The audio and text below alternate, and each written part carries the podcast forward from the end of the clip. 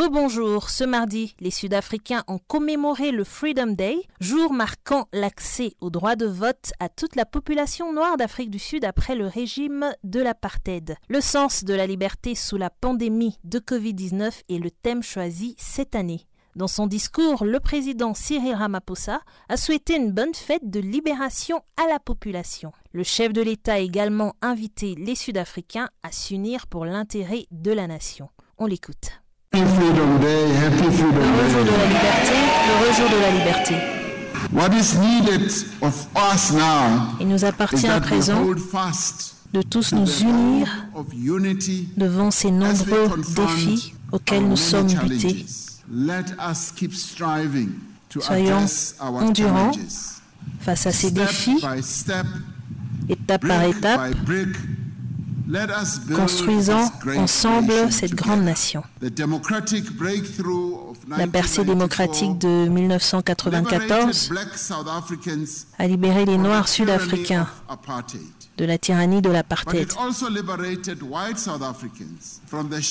Mais elle a également libéré les Blancs sud-africains d'une croyance erronée au sujet de la supériorité raciale. Nous avons choisi le sentier de la réconciliation, de l'unité nationale, le choix de créer une nouvelle nation à partir des cendres de the l'apartheid et nous avons choisi le sentier de la paix. 27 years, we are still Après striving 27 to ans, nous nous efforçons toujours d'être cette Afrique du Sud qui appartient à tous ceux qui y habitent, they black or white, qui soient noirs ou blancs, hommes ou femmes, dans les milieux ruraux ou urbains, quel que soit l'état de santé, qu'importe les croyances religieuses, les différentes langues parlées ou les préférences sexuelles. Let us acknowledge and let us appreciate Apprenons à apprécier and more importantly, let us celebrate et surtout à célébrer the diversity of this la country. diversité de ce pays parce que c'est cela qui fait de nous ce que nous, nous sommes, ce que nous sommes grâce à la nature diversifiée de notre nation. We are who we are because of the diverse nature of our nation.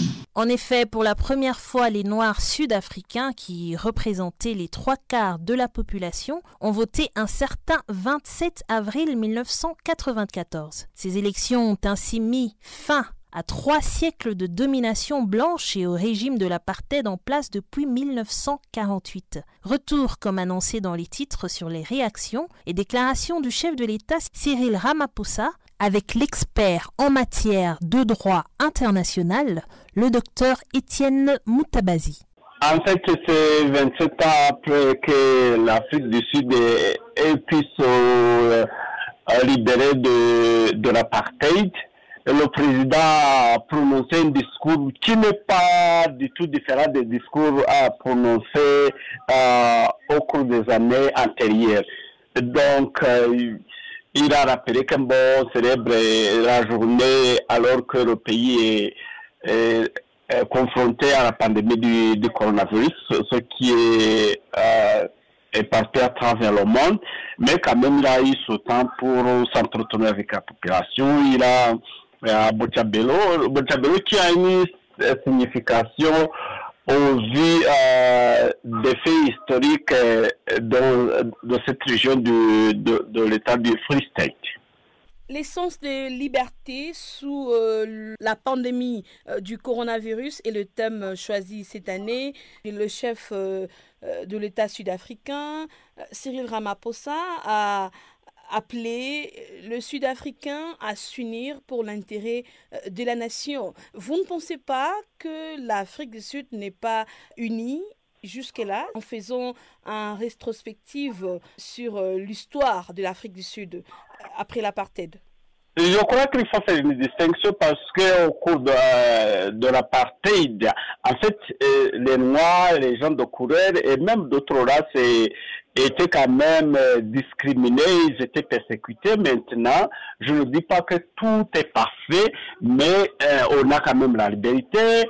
Par exemple, après le discours du président, je suis en train de suivre le discours de du, du, président de l'EFF, euh, M. Julius Malema, ce qui montre un certain degré de tolérance en Afrique du Sud où il y a un gouvernement en place et une opposition qui peuvent s'exprimer librement, euh, bien qu'ils ne, ne voient pas les choses de la même façon, mais ils peuvent vivre paisiblement dans un même pays qui est l'Afrique du Sud. Euh, vous dites qu'il y a un certain degré euh, de tolérance euh, en Afrique du Sud. C'est vrai qu'après les discours du chef de l'État Cyril Ramaphosa, le président de l'opposition IFF, Julius Malema, a aussi fait un discours. En tant que patriote, en tant que citoyen, il a aussi le droit de s'exprimer à ses militants. Comment peut-on évaluer les niveaux de liberté d'une façon générale en Afrique du Sud? Il y a ce qu'on appelle euh, la liberté d'expression, la liberté d'assembler et même l'exercice libre de, du jeu politique. C'est ce que nous, euh, c'est la situation à laquelle nous assistons actuellement parce que le président peut parler, l'opposition peut parler, il n'y a pas de suite, euh, comme ça peut être le cas dans d'autres États africains. Je ne vais pas nommer spécifiquement des gouvernements particuliers, mais Ici, les gens peuvent s'exprimer librement et c'est suite au long combat qu'ont mené les, Sud-Africains pendant de longues années, il y a euh, de cela 27 ans. Cette journée nationale de la liberté en Afrique du Sud est une commémoration historique pour toute l'Afrique. C'est du moins ce que pense l'analyste politique John Kwasi. Au micro de Pamela Kumba, il estime que cette libération du régime de l'apartheid n'est toutefois pas encore complète. Je pense bien que c'est d'abord avant tout euh, une, commémoration très historique, euh, pas seulement pour les Sud-Africains, mais pour toute l'Afrique. Maintenant, euh, la question est, bien posée, c'est de savoir est-ce qu'elle reste aussi un exemple euh, pour nous? Ben, Je dirais que euh, pas vraiment, parce que il faut que totalement les différentes rages de guerre soient enterrées et il faut que ça se fasse savoir à partir des différents partis politiques et de la situation de vie parce qu'on on a, on a l'impression que il y a toujours une, une certaine tension qui ne dit pas son nom. Donc, euh, pour moi, je pense bien que le gouvernement doit prendre encore des décisions encore euh, pour unir et euh, que les, que les Sud-Africains mènent dans la main et essaient euh, chacun de faire un effort, un pas important pour, euh, pour une unité et euh, pour être un exemple. Mais en ce qui concerne les populations sud-africaines, vous pensez que elles jouissent quand même de cette liberté chèrement acquise? Pas vraiment, pas vraiment. Les faits sont là. J'ai même donné un exemple qui semble, ma foi, très palpable.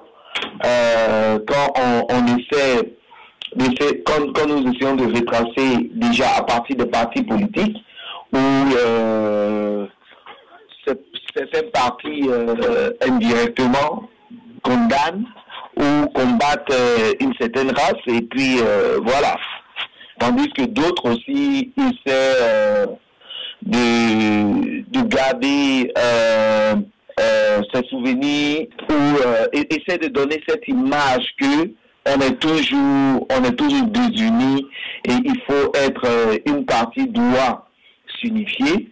Et euh, c'est ce que pour ça je dis qu'il y a une tension indirecte qui ne dit pas son nom.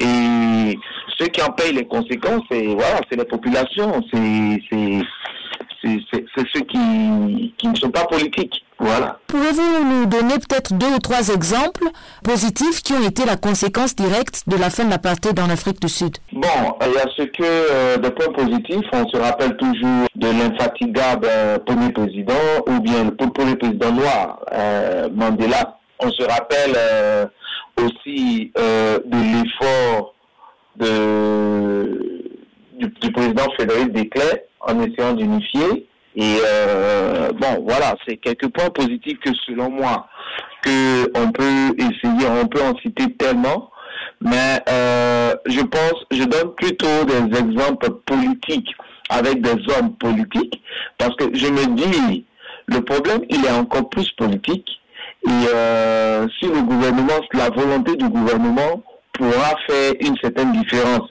euh, c'est-à-dire revoir même le système éducatif de telle sorte que chacun se sente imprégné et concerné. Mais euh, ce n'est pas vraiment le cas parce que pour certains, c'est un jeu politique et pour d'autres, euh, pour, pour certains, c'est un jeu politique et pour d'autres, euh, c'est une autre, c'est notre manière de diviser pour mieux régner. Donc voilà, sans vouloir indexer tel parti ou un autre, mais selon moi, je pense bien que c'est la question encore plus la question demande beaucoup plus de volonté d'abord politique avant qu'elle soit euh, générale parce que la population ne suit que ses leaders et ces leaders ne font que euh, ce qu'ils trouvent juste à leurs yeux pour leurs propres intérêts. Donc, euh, je pense bien que les questions sont, c'est des questions encore plus profondes et euh, espérons que la volonté se feront parce que c'est bien beau de commémorer, bien célébrer avec euh, certains événements, mais je pense bien que des volontés qui pourront euh, toucher le mental et à ce que la population arrive à comprendre, euh, je pense que ça sera encore plus judicieux pour chacun d'entre nous. Parce que peu importe, c'est plus c'est plus la population qui souffre. Et quand je dis la population, je dirais même que même euh, pas seulement les autochtones, mais même aussi les, les Africains d'autres pays, ok, sont mal reçus à cause du message qui n'est pas bien divulgué depuis là-haut.